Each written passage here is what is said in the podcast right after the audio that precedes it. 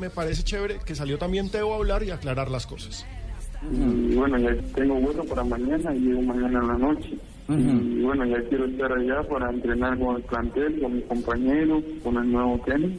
La verdad que, que para mí es un placer estar allá, entrenar y, y bueno, y competir, ¿no? Hubo un malentendido de alguien que quiso decir cosas, pero pero bueno, ya mañana voy a estar allá con el club más grande de Argentina, el cual soy Inter, y bueno, ya quiero entrenar con mi compañero. ¿no? Llegaría mañana en la noche a Buenos Aires, que es como mi segunda casa, y bueno, la verdad que, que no, las propuestas estoy alejado de eso, está mi representante, yo me tengo que dedicar a jugar y bueno, ya él después me dirá qué es lo que hay. Pero ahora eh, tengo entrar con River y quiero disfrutar ahí momentos y entrenarme bien, estar bien físicamente en todo sentido y después que sea la voluntad de Dios, ¿no?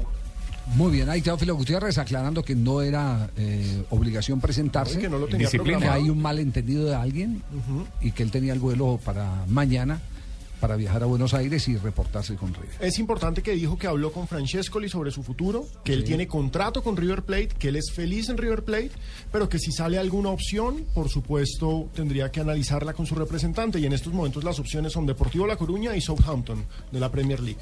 Esas son las dos opciones. Esas son las dos públicas hasta el momento. Sí. Recordemos que los derechos no son de River, los derechos son de un eh, grupo al que pertenece eh, Maximiliano Kirchner. eh, Sí.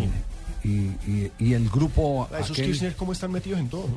en fútbol uy en estos días Televisión. en estos días el tema el tema de, de, de la ruta del lavado de dólares Importante. de la familia uy terrible También. terrible y la nata Uh, más amenazado pobre señor. sí pero con una valentía asumiendo eh, todo este reto de contarle a la gente la verdad de manera impresionante Más amenazado que el yo de ellos, me llamo prácticamente.